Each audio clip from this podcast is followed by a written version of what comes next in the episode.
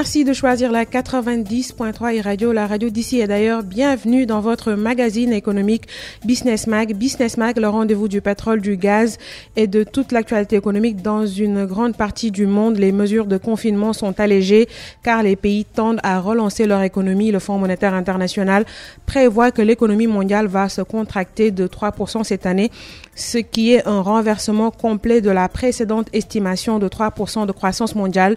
Le monde se prépare à la plus forte récession depuis la Grande Dépression des années 1930. Mais combien de temps va-t-elle durer et à quoi elle va ressembler? Voilà pourquoi nous allons tenter de voir comment faire face à la récession annoncée par le FMI. Pour en parler, Business Mag reçoit Ibrahim Noureddin Diagne, formé à HEC Paris et Montréal, administrateur général de la plateforme Gain 2000, président de l'African Performance Institute.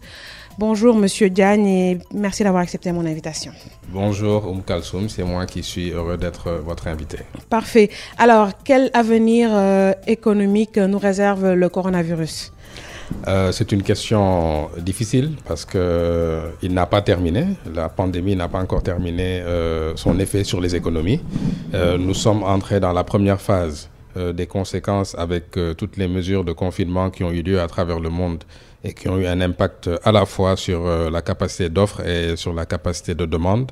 Aujourd'hui, nous sommes dans une logique de désarmement de ces mesures sanitaires pour justement relancer la machine économique mais nous ne savons pas encore avec certitude si le, euh, le risque sanitaire euh, va être maîtrisé à très court terme. Vous avez vu qu'au début de cette crise, tout le monde annonçait des vaccins pour 18 euh, mois, après pour 12 mois, et maintenant on nous parle d'octobre, novembre. Ça veut dire que personne n'a envie que cette crise aille au-delà de ce qu'elle est aujourd'hui. Mmh. Et donc, si les choses s'en tiennent à ce qu'elles sont aujourd'hui, ben, la plupart des analystes prévoient un retour aux conditions de 2019 autour de 2022. Donc vous voyez un peu comment il y a euh, une perte de cette activité économique. Donc nous allons vers un avenir économique incertain alors Oui, alors incertain, c'est le cas de le dire.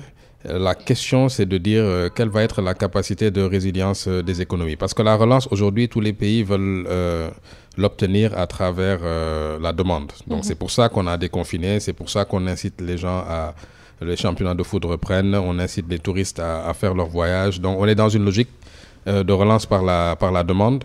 Euh, sauf qu'il y a des entreprises qui sont en difficulté. Et mhm. ces entreprises qui sont en difficulté courent même le risque de faillite. Et c'est ces entreprises elles-mêmes qui euh, payent les salaires et qui permettent donc au pouvoir d'achat d'exister. Donc pour l'instant, nous sommes dans des logiques déclaratives. On essaie de mettre le maximum de moyens financiers et de prendre au mieux les bonnes décisions pour pouvoir euh, limiter les conséquences de cette crise sur le plan économique, mais forcément l'avenir euh, nous dictera une réalité qui sera peut-être conforme ou peut-être pas conforme à ces spéculations. Hum, nous allons nous pencher sur le cas du Sénégal pour préparer l'après-Covid-19. Je pense qu'il est important de savoir déjà qu'est-ce que la crise nous a appris. Alors, euh, sur le plan économique, cette crise nous a appris que nos relents en termes de résilience étaient quand même assez solides parce que nous sommes aujourd'hui à pratiquement trois ou quatre mois de crise. Euh, pour l'instant, j'ai suivi hier que les dernières prévisions de croissance euh, euh, restent quand même une croissance. Donc, on ne sera sans doute pas en récession pour l'année en cours. Et, et qu'aujourd'hui, on a vu que sur le plan économique et social, il y a une certaine forme de résilience des acteurs, des individus. Alors, le problème que nous avons dans nos pays, c'est qu'on n'a pas des indicateurs surveillés quotidiennement ou mensuellement euh, comme ça se passe dans la plupart des économies, et cela pourrait donner des indices euh, aux acteurs économiques. Mhm. Euh, je, ne, je pense que ces indicateurs existent parce que nous avons l'Agence nationale de la statistique et de la démographie, mais ce n'est pas comme dans les économies où chaque mois on a des chiffres sur le chômage, on a des chiffres sur l'indice de production industrielle, etc. Et cela fait qu'aujourd'hui on est dans un optimisme qui est juste nourri par des convictions. Un optimisme qui est nourri par des convictions. Est-ce que la crise nous a appris à, à, vivre et à ne pas dépendre de peut-être de, de, de, l'aide internationale, peut-être de dépendre de nous-mêmes? Absolument. La résilience elle-même, elle se nourrit euh, avec des ressources, euh, j'allais dire, euh, endogènes. Cette crise nous a appris et surtout que les réactions à travers le monde, c'est plutôt retour vers nos capacités propres. Donc nous sommes dans un mouvement international où tous les pays euh, y compris euh, notre propre pays, le Sénégal, vont essayer de chercher les ressources de résilience en interne, à mm. travers des compétences internes, à travers euh, une production interne, à travers pas mal d'autres éléments internes.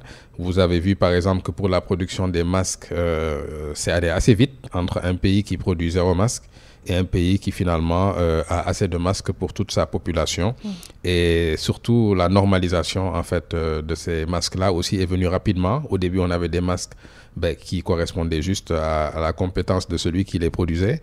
Et au fil du temps, on a des masques qui sont adaptés à la situation. Donc je pense que cette crise a définitivement euh, appris à tous nos acteurs, économiques comme publics, que les sources de la résilience sont internes.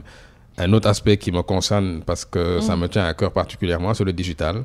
Cette crise a également euh, remis le digital au centre euh, de toutes les organisations parce que tout le monde a compris qu'aujourd'hui, la relation euh, doit être soutenue par le digital pour que lorsqu'il y a des pandémies comme celle que nous vivons, qui entraînent des limitations sur la mobilité, que l'activité puisse continuer. Donc je pense que ces deux principaux enseignements-là sont devant nous. Et on va rester un peu sur le digital. On a vu les PME et PMI spéciales qui ont des e-commerce et tout ça, qui ont fait des chiffres d'affaires énormes durant le confinement. Et ça, c'est grâce au digital.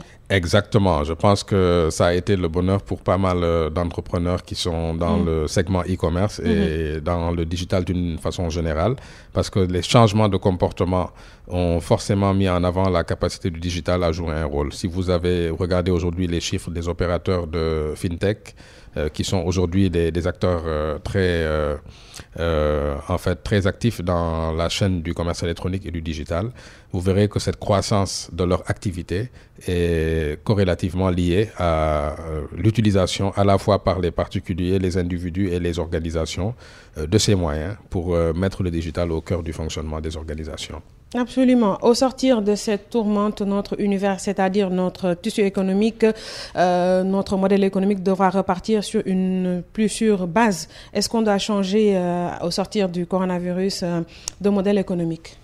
Alors, pour un pays comme le Sénégal, déjà, l'industrialisation figurait parmi les priorités aujourd'hui du gouvernement en matière de construction d'une économie émergente. Mm. Et donc cette industrialisation va sans doute être euh, accentuée euh, puisque nous avons un contexte qui nous a mis en évidence qu'il fallait avoir des ressorts internes par rapport à la résilience.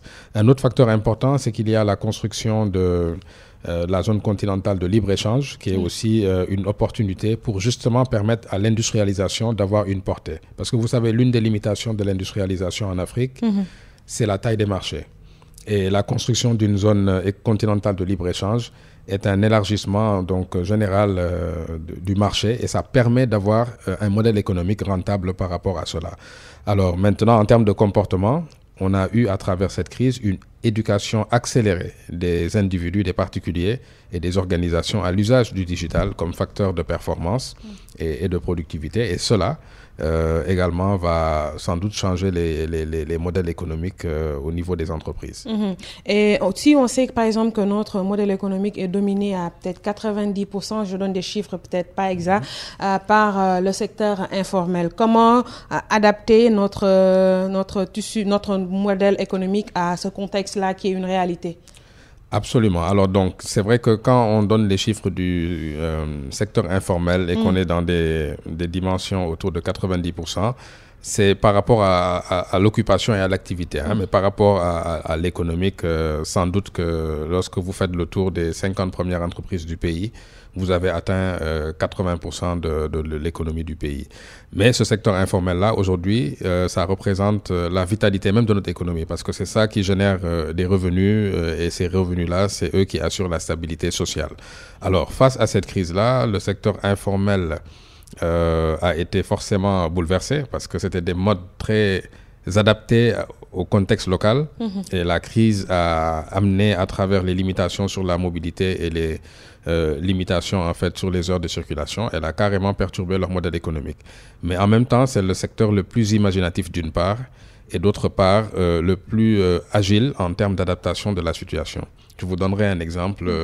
Les, marchands de fruits, par exemple, lorsqu'on a pris les mesures sur la fermeture alternée des marchés, ben, immédiatement, euh, quand vous, vous alliez vers eux, c'était pendant le ramadan, j'ai vécu l'expérience personnelle, mhm. ben, ils avaient fait des cartes de visite et pour vous permettre de vous livrer à domicile. Donc vous voyez déjà comment est-ce qu'ils se sont adaptés en une semaine par rapport à une contrainte qui leur a été posée. Et donc euh, mon inquiétude aujourd'hui ne repose pas sur euh, le secteur informel, parce que même sa naissance, ça, ça, ça, correspond à leur capacité à imaginer des besoins locaux et à apporter des solutions pratiques. C'est vrai que le, la, formalisation est une volonté des autorités publiques car euh, il y a des, euh, des, enjeux sur la fiscalité et des enjeux sur les statistiques, mais d'une façon générale, euh, le risque, il pèse plus sur les entreprises solides mhm. qui ont moins de ressorts de flexibilité pour s'adapter à des situations et qui peuvent donc connaître des difficultés très, très importantes. Mhm. Certains euh, experts euh, euh, vont jusqu'à dire qu'on devrait maintenir ce modèle qui s'adapte à nos réalités et pourquoi et ils sont contre le débat que l'on agite souvent à, dire il faut rendre les, les entreprises informelles formelles.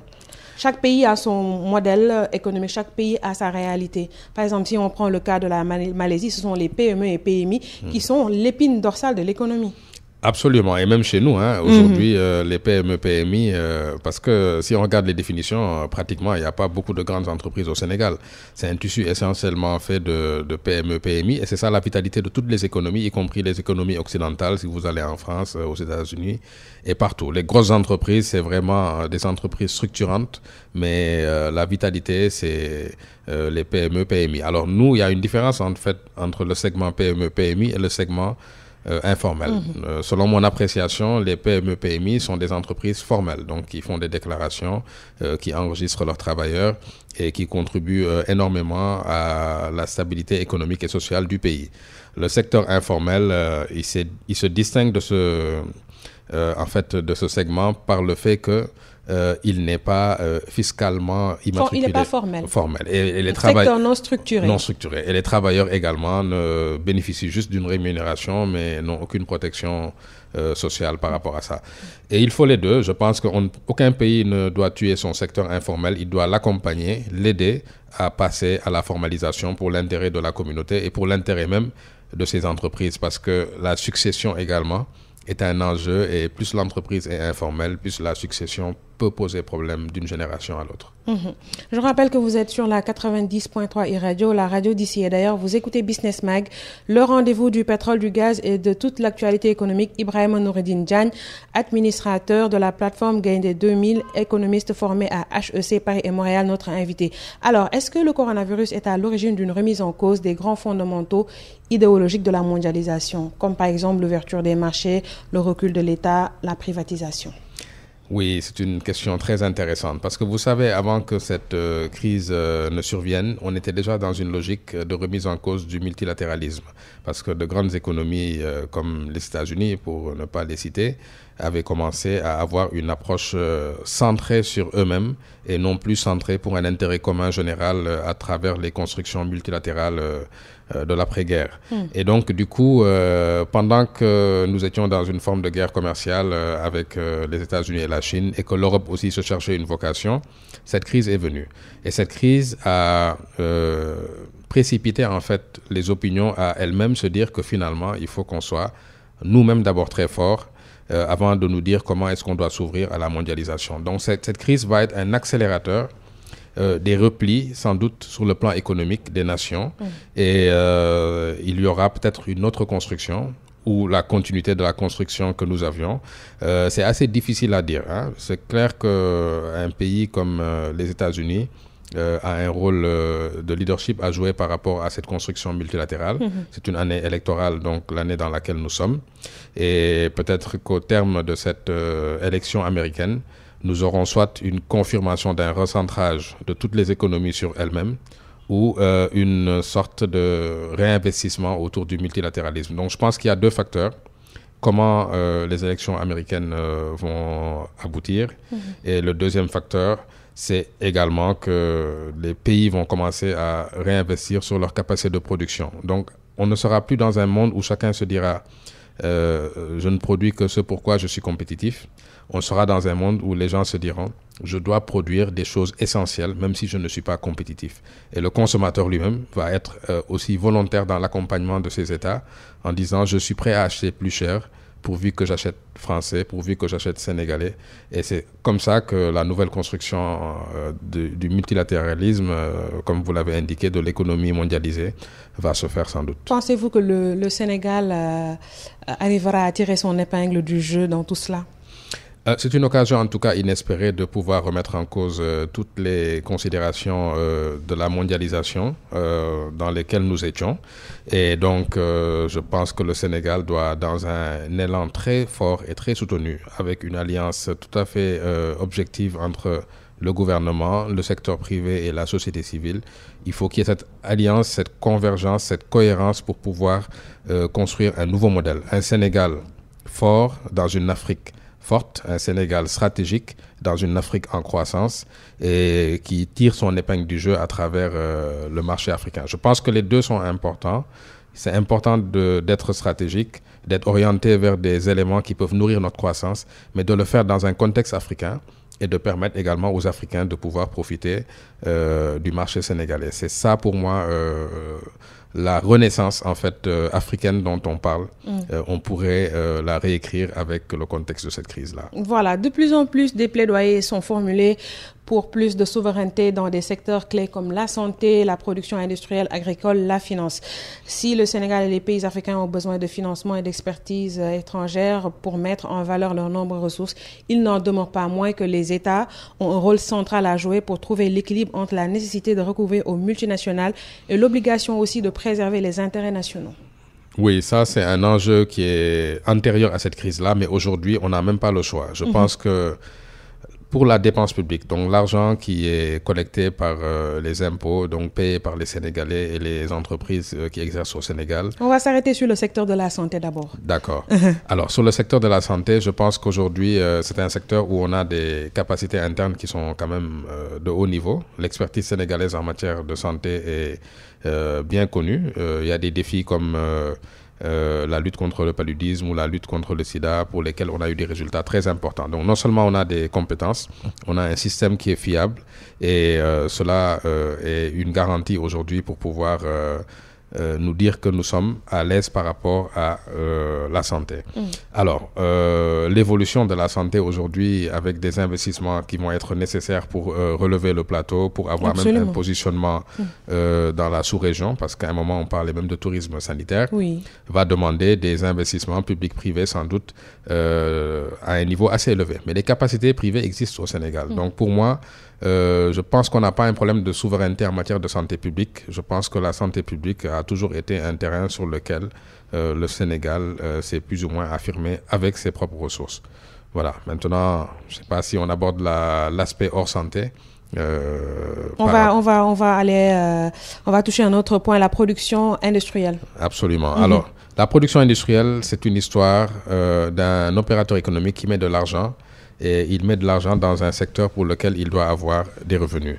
Euh, prenons en exemple l'une des plus belles constructions aujourd'hui euh, dans le Sénégal moderne, qui est euh, la Sedima. Mhm. Donc voilà une entreprise qui s'est investie dans un secteur pour lequel l'État lui a mis une protection, parce qu'on a profité de la grippe aviaire dans les années, je sais plus, je crois que c'est au début des années 2000, pour mettre des restrictions sur l'importation des produits avicoles. Mhm.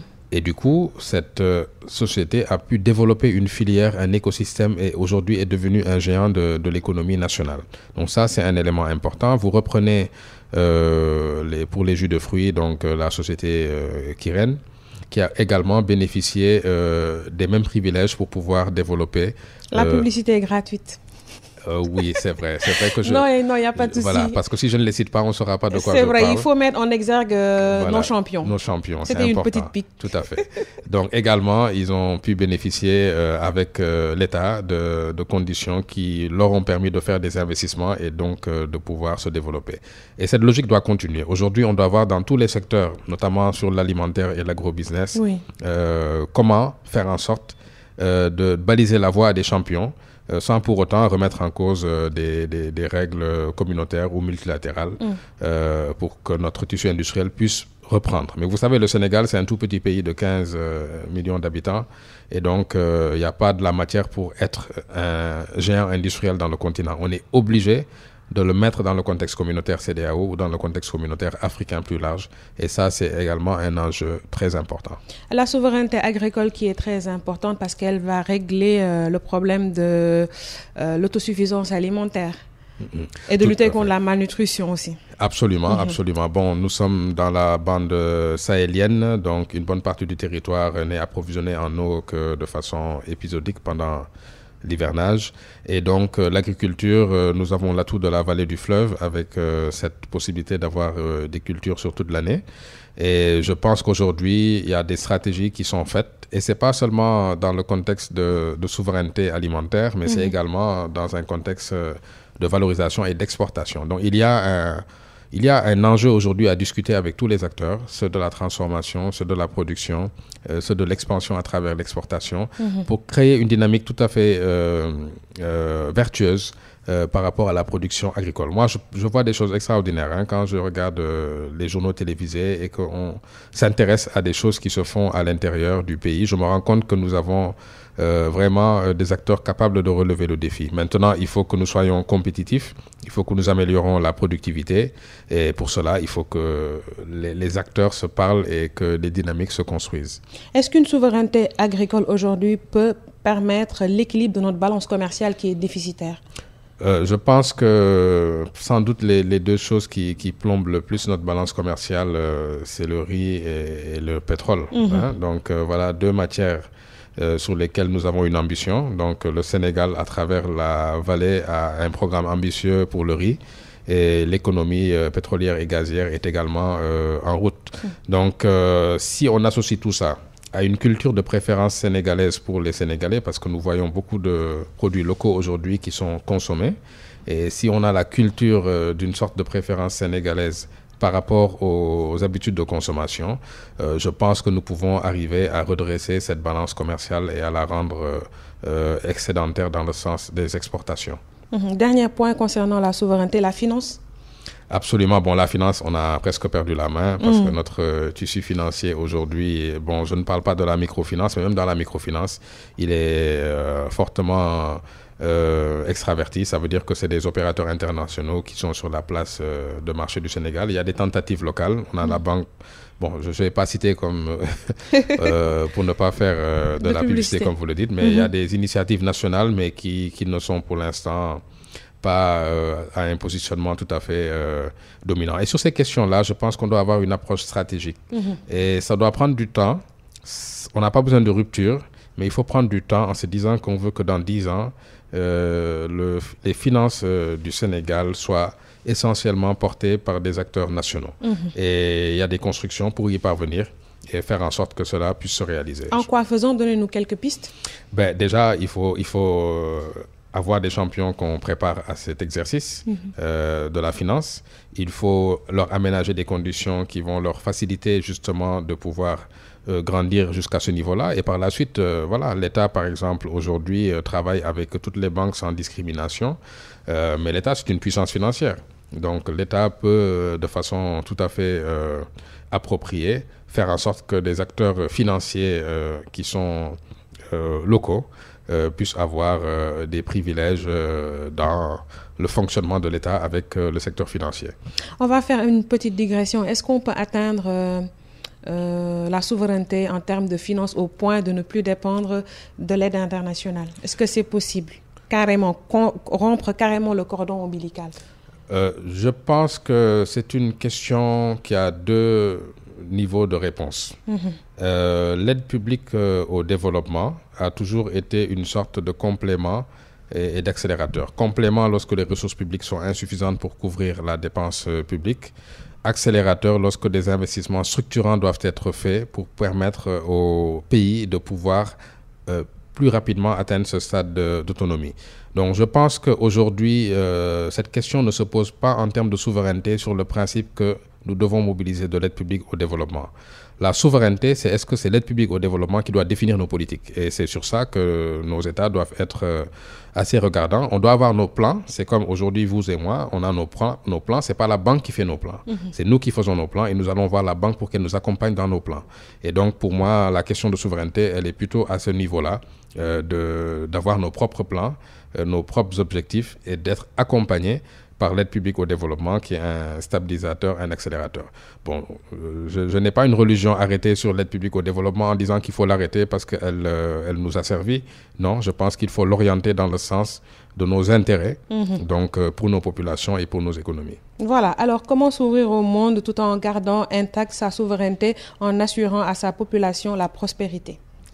Oui, euh, bon, la souveraineté déjà c'est une notion euh, assez relative mhm. parce que c'est d'être capable euh, de prendre des décisions sans, sans être soumis à des pressions externes qui ne répondent pas à nos besoins et à nos intérêts.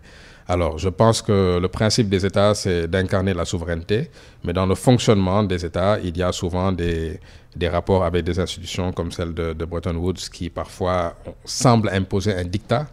Et ce dictat-là est souvent euh, en corrélation avec également des négligences euh, sur la capacité à mobiliser les ressources internes euh, de nos États.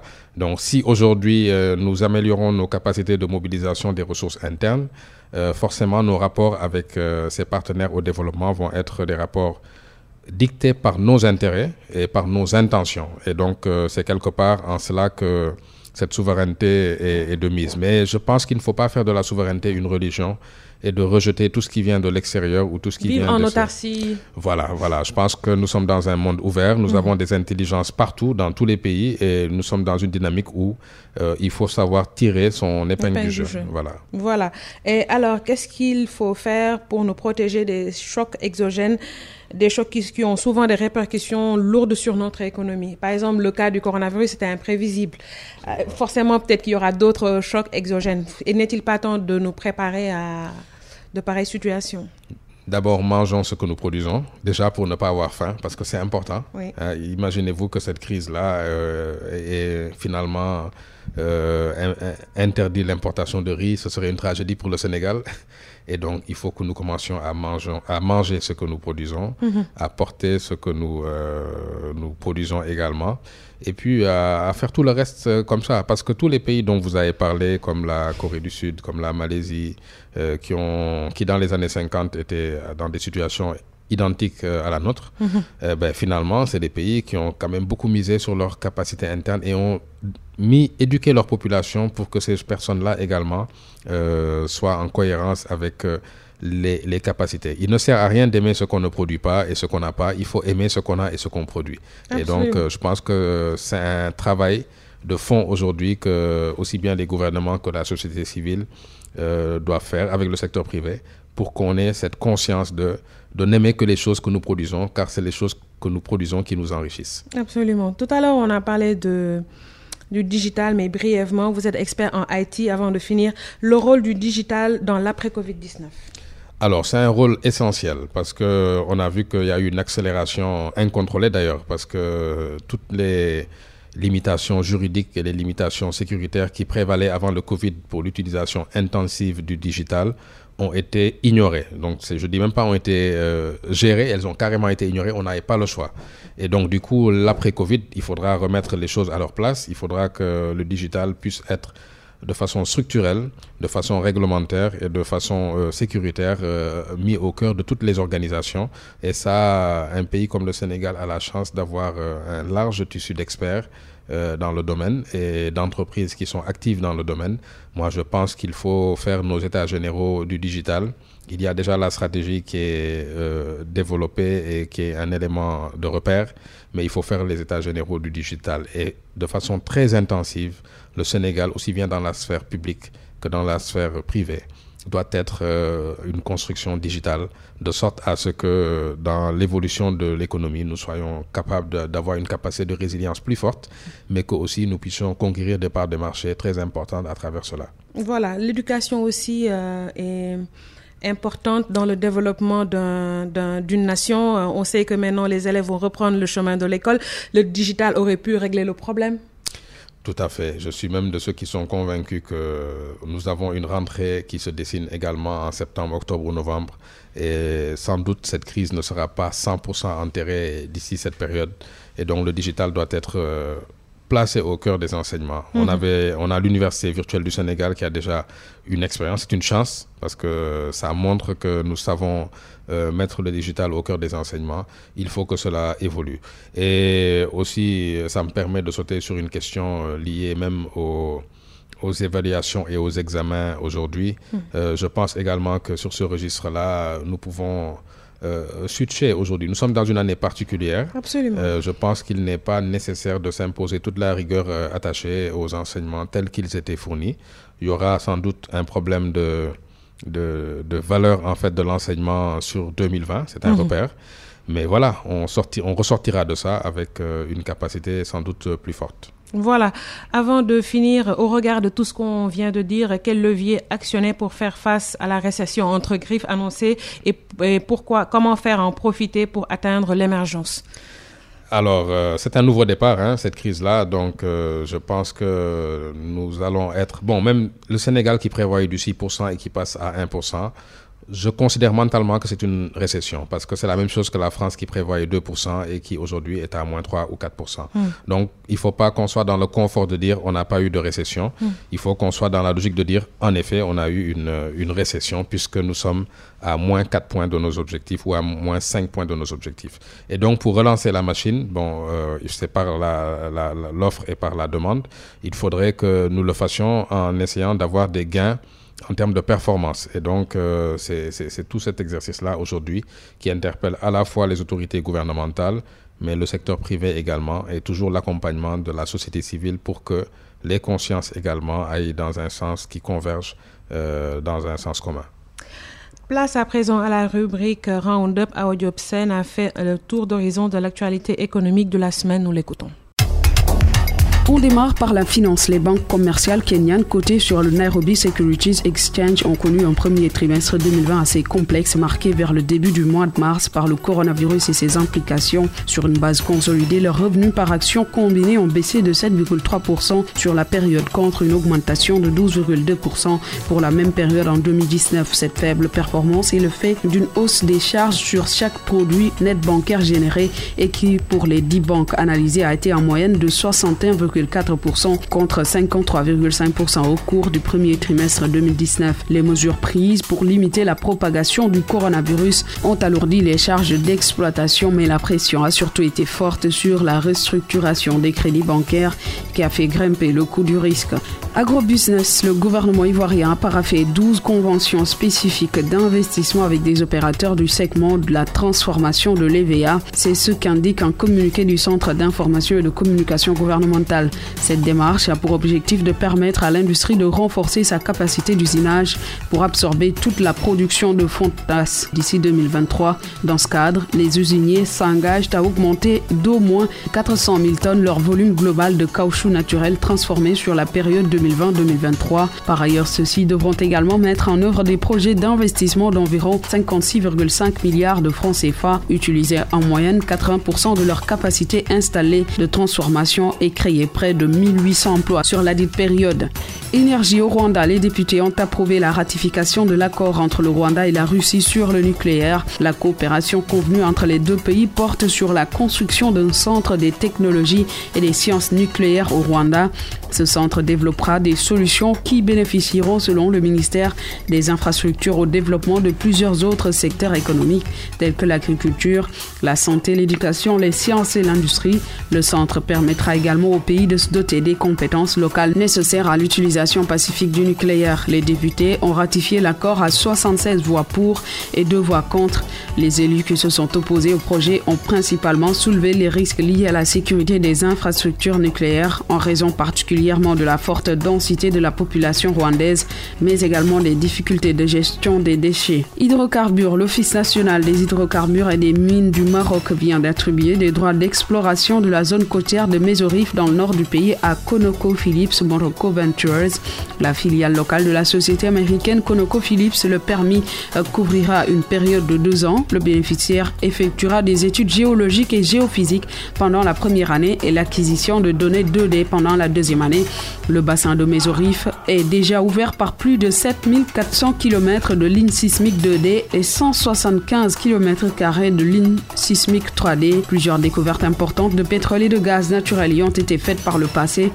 Au cours des dernières années, le Maroc a été l'un des pays africains qui ont attiré le plus de compagnies étrangères dans l'exploration de son territoire, notamment les bassins sous-explorés. Audio, merci infiniment, Monsieur Diagne. Un commentaire?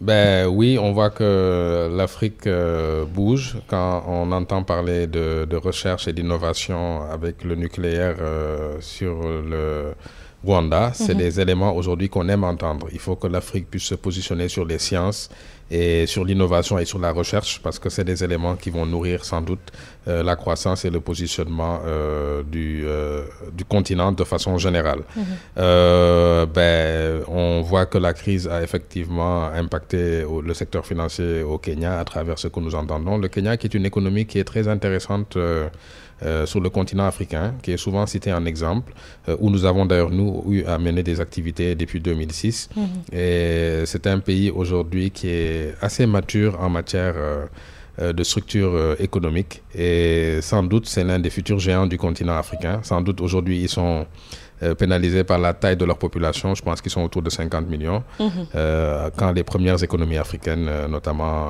l'Égypte, le Nigeria, sont des pays qui sont à, près d'une centaine de millions et à plus d'une centaine de millions pour le Nigeria. le Maroc avec une perspective pétrolière et gazière, c'est une bonne nouvelle. Vous savez, sur la côte atlantique du Sénégal, en remontant jusqu'au Maroc, il y a un potentiel extraordinaire euh, en matière euh, d'hydrocarbures. Et euh, plus nous aurons des économies qui sont d'abord structurées avant l'ère pétrolière, et c'est ça l'avantage du Maroc. Le Maroc est déjà une économie structurée, et donc une manne pétrolière ou gazière va faire que le Maroc aura une capacité financière qui lui permettra d'accélérer son développement. Et un développement du Maroc, forcément, peut avoir des impacts sur des pays voisins que nous sommes, parce que nous sommes à une frontière près du Maroc et nous mhm. avons des relations particulières avec ce pays. Mhm. Et donc, euh, c'est une euh, très bonne nouvelle. Euh, et pour ce qui concerne la Côte d'Ivoire avec l'EVA, également, je pense que c'est également une bonne nouvelle. Vous savez, quand j'ai été en Malaisie pour la première fois, mhm. on m'a, le Malaisie était le, peut-être toujours, mais quand j'y étais, il était le premier producteur mondial d'huile de palme. Et on m'a dit que c'est lors d'une visite dans les années 60 que le Nigeria ou la Côte d'Ivoire a offert des plants d'huile de palme à la Malaisie. Mhm. Et la Malaisie est devenue le premier producteur mondial aujourd'hui de, euh, d'huile de palme. Donc c'est vous dire, euh, quand j'entends parler d'EVA, de caoutchouc, parce que également la Malaisie et l'Indonésie sont des pays en pointe sur cela, et je me dis ben, peut-être que la Côte d'Ivoire également pourrait être euh, dans ce domaine. Car dans le cadre de l'anacarde également, la Côte d'Ivoire est passée premier producteur mondial, alors que des pays comme la Guinée-Bissau et même le, Sénégal à travers euh, la région sud mhm. étaient en pointe par rapport à ça. Donc il faut juste avoir de l'ambition et soutenir son ambition à long terme euh, pour pouvoir développer ce continent-là. Et je pense qu'aujourd'hui, quand même, nous sommes dans une dynamique euh, qui va dans ce sens avec l'Afrique. Voilà. Tout de suite, la rubrique Minute Oil and Gas avec Assandao. Assandao, consultant de Business Mag, expert en logistique du pétrole. Le baril de pétrole brut a réussi à passer la barre des 42 dollars pour la référence de Brent de la mer du Nord. La stabilité des cours euh, repose sur l'entente encore renouvelée cette semaine de l'accord des pays producteurs de maintenir la production mondiale à 90 millions de barils par jour au lieu des 100 millions d'avant-crise Covid-19. Les États producteurs, quant à eux, avaient du mal à baisser leur production cumulée d'un million de barils. On parlera euh, toujours du Nigeria, de l'Irak et du Kazakhstan. Euh, mais ceux-ci ont présenté des plans de rattrapage pour respecter leur engagement, euh, ce qui laisse présager de bons espoirs en termes de respect total de la baisse négociée à 9,7 millions de barils par jour. Comme nous le soulignions la semaine dernière, les craintes des épidémiologistes résident encore sur des foyers de risque de deuxième vague de coronavirus, surtout en Amérique du Sud, en Chine et aux USA. Euh, de nouveaux confinements, même partiels, notamment et, surtout, on va dire, en Europe, risqueraient de maintenir pour quelques semaines encore le prix du baril en deçà de 45 dollars, euh, en espérant qu'une normalisation graduelle euh, démarrant cet été puisse relancer l'industrie touristique et le secteur aérien qui, à lui seul, on le rappelle, euh, reboosterait la demande de pétrole brut de 5 millions de barils par jour. Assandao, merci infiniment. Monsieur Diagne, on a assisté lors du confinement à une chute libre des prix du baril du pétrole. Aujourd'hui, les choses reprennent timidement. Euh, l'espoir est permis parce que l'activité mondiale commence à reprendre avec le déconfinement. Tout à fait. Vous savez, la, première crise du pétrole était un peu géopolitique. Vous aviez la Russie et l'Arabie saoudite qui ne s'entendaient pas sur euh, les quotas de production et ils ont joué au poker. Euh, finalement, je pense que le poker a été préjudiciable à l'économie mondiale, notamment aux États-Unis, même si c'est un pays qui est devenu presque indépendant du point de vue énergétique avec le gaz de schiste qu'ils mhm. exportent, qu'ils mhm. exploitent du moins. Euh, mais voilà, les cours du pétrole ont toujours une influence sur l'économie mondiale. Et donc, euh, aux dernières nouvelles, euh, la Russie et l'Arabie saoudite se sont entendus sur des quotas de production pour pouvoir soutenir les cours du pétrole. Mais les cours du pétrole sont toujours assis sur la demande également. Et la demande elle-même, elle est nourrie par l'activité économique. Mhm. Donc, cette période de reprise économique va marquer sans doute une vitalité des cours du pétrole et c'est quand on approchera de l'hiver qui est aussi l'autre période où toujours euh, le pétrole est un peu chahuté parce que les consommations augmentent dans les pays du Nord où euh, avec le chauffage, euh, il y a des besoins supplémentaires, mm. que cela va, va se redéfinir. Alors c'est pour ça qu'il est dangereux en même temps d'être une économie pétrolière et gazière ça doit être un accessoire et non une euh, structurante. Mhm. le syndrome hollandais. Exactement, exactement. Parce que si c'est une structurante, euh, il y, a, y, a, de gros risques. C'est le cas du Nigeria. Exactement, exactement. Des pays qui sont vraiment à genoux euh, parce qu'ils sont trop dépendants du pétrole. Et moi, je pense qu'au Sénégal, on doit tous réfléchir comme si on n'avait pas de pétrole et faire en sorte que le pétrole ne soit qu'un accélérateur de capacité financière pour investir, mais pas autre chose. Parfait. La suite de l'émission après ceci. Le quiz. On en arrive au quiz. Je vous vois sourire. Ah oui, j'imagine qu'il y aura des questions faciles et des questions moins faciles. Non, toutes les questions seront faciles pour vous. on y va? Allez. Est-ce que vous êtes mélomane déjà? Oui, je suis mélomane. Parfait. Vous écoutez quel genre de musique? Alors, je varie entre euh, toutes les musiques, mais ce qui se passe, c'est que j'ai bloqué mon, curseur euh, pratiquement dans les années 90 et 2000. Hmm. J'écoute toute forme de musique, mais surtout les musiques qui apaisent euh, voilà, donc euh, ça va des musiques sénégalaises et des anciennes d'ailleurs musiques sénégalaises qui me ramènent dans la nostalgie jusqu'au euh, jusqu'à la pop musique également que, que j'écoute beaucoup. Donc vous êtes in, on va dire. oui, un in qui s'est arrêté en 2001. voilà. Alors, quel célèbre chanteur sénégalais a chanté dans le film Black Panther? Ben, Notre Baba Mal national. Ça, c'est une, une question cadeau. Voilà, pour bien démarrer le quiz. Absolument. Voilà. Les fondateurs du groupe Khalam les, précurseurs du groupe Halam Citez-en trois. Alors, euh, groupe Halam, il y a le, euh, le batteur qui s'appelait. Et vous savez, moi, je suis pas fort dans les noms. Hein. Euh, Prosper, Prospernian. Oui. D'accord. Il y a. Abdoulaye Prospernian, oui. Abdoulaye Prospernian. Il y a celui qui est à Saint-Louis, Guillabert. Henri Guillabert, oui. vous avez un 0,5 parce que vous n'avez pas dit le Henri. Oui, tout à fait, tout à fait. Et puis, il y a. Alors, je ne suis pas sûr de connaître les troisième personnes. Je ne sais pas à quel moment ils sont rentrés. Souleymane Faye a rejoint. Je ne sais pas s'il fait partie des fondateurs ou pas. Il ne fait pas partie des fondateurs. Lui, il fait, fait partie du groupe Khalam 2. Khalam 2, Parce qu'il y avait Kader Khalam, Khalam 1, ensuite Khalam 2. Donc, pour, le reste, Joker. pour le reste, Joker. Donc, il y a, il y a Ibrahim Koundoul. Ah oui. Le teint clair, il y a ensuite euh, Moussa Djong et Abdou Mboup. Ok. voilà, Prosper qui est décédé, père à son âme. Absolument. Troisième question. Je suis né le 30 juin 1966 à Brooklyn, dans l'État de New York. Je suis un boxeur. En 1986, je suis devenu le plus jeune champion du monde chez les poids lourds. J'ai perdu le même titre en 1990 avant d'être incarcéré en prison. Qui suis-je? Euh, Mike Tyson. Good. Vrai ou faux, Cher Hamidou Khan est l'auteur du livre La grève des bateaux. Non.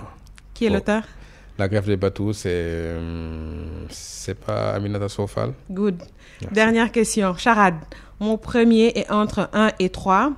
Mon deuxième est l'inverse de la mort. Mon troisième est l'inverse de flou. Qui suis-je? Ça... Il faut que je fasse tourner le disque dur. Je reprends. Mon premier est entre 1 et 3. Mon deuxième est l'inverse de la mort. Mhm. Mon troisième est l'inverse de flou. Qui suis-je? Vous avez trois secondes. Ah, le disque dur est en panne. Devinette. Ouais. 1. Entre 1 et 3, c'est 2. Oui. Mon deuxième, c'est l'inverse de la mort, c'est la, vie. 3. L'inverse de flou, c'est vie. C'est net. Donc ça fait deux vignettes. Ah, j'avais fait clair, justement. C'est ça qui m'a perdu. L'inverse de flou, j'ai vu clair au lieu de. C'est net. C'est net. Parfait. un mot peut-être avant de rendre l'antenne par ben, rapport à notre thématique. Vous avez l'antenne libre, comme on dit. Merci. ben, D'abord, c'est de, saluer la pertinence de cette émission-là parce que les questions économiques doivent de plus en plus être appropriées à, toutes les, à tous les niveaux, en fait. Ça ne doit pas être des questions élitistes traitées uniquement par des sphères euh, d'initiés. C'est des questions qui nous interpellent tous et le fonctionnement de l'économie, euh, tout le monde doit le comprendre pour pouvoir justement agir positivement dans ce contexte-là. Donc, euh, je suis heureux d'être votre invité et je vous félicite pour le cap que vous tenez avec cette émission et j'espère que bientôt ce sera la seule émission qu'écouteront les Sénégalais. merci, merci infiniment. Merci à mention spéciale à Serigne Saleudem qui a assuré la partie technique. Merci à Sen. Merci à Biran Sissé pour la mise en onde. Rendez-vous mardi prochain à la même heure ici sur e-radio. Nous sommes dans un contexte de pandémie, donc il est important de vous rappeler qu'il faut vous laver les mains régulièrement avec de l'eau et du savon. Évitez si possible les rassemblements et les déplacements. Hashtag restez chez vous si c'est possible aussi. Ensemble, nous vaincrons. Merci. Thank you.